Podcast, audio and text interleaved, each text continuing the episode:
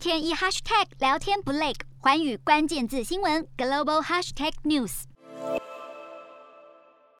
中国扼杀蚂蚁金服 IPO 一年多后，镇压行动丝毫没有松懈。包括彭博社等多家财经媒体都引述消息人士报道，包括国有银行及很多金融机构都被要求交出与蚂蚁金服相关的股票投资、贷款金额等资料。至于北京为何又下达新的审查令，分析指可能是中国在取得演算法或数据资料过程当中遇到不顺，才再出重手。而近期处于风暴中心的不止阿里巴巴，这波杀戮行动从上周末北经要求外送平台美团调降对餐饮业抽成开始，短短三天就让美团、阿里巴巴与腾讯市值喷掉一千多亿美元。经营方面，阿里巴巴去年十二月当季营收只成长百分之十一，是二零一四年上市以来最低增速。腾讯一样，去年第四季营收预计也只成长百分之九，招聘步伐跟着放缓。不知私企巨头们的苦难何时才到尽头？